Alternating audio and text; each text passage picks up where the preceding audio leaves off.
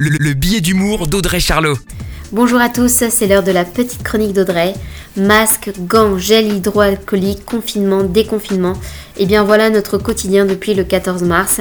Et si après cette crise sanitaire, on pouvait en tirer des bonnes leçons, au moins pour l'écologie? C'est vrai, il y a eu des aspects positifs sur l'environnement durant toute cette période de confinement. Par exemple, en Chine, euh, on a observé moins de pollution alors que l'air pollué est l'une des principales causes de décès là-bas.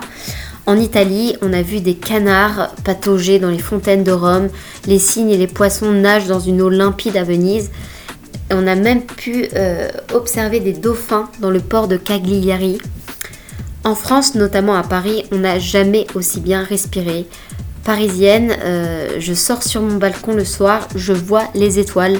Je peux vous dire que ça, c'est une grande première. On le sait, notre avenir est entre nos mains. Prenons au sérieux les alertes des climatologues, des virologues, ne soyons pas dans le déni.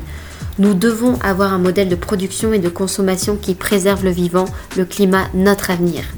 Chacun, dans notre coin, nous pouvons nous poser la question de ce que nous voulons pour la planète.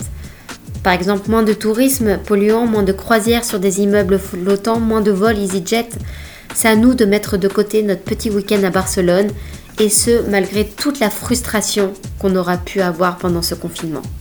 Changeons. Très bonne semaine à tous. La, chronique de Charlot, à retrouver en podcast sur itswanradio.com.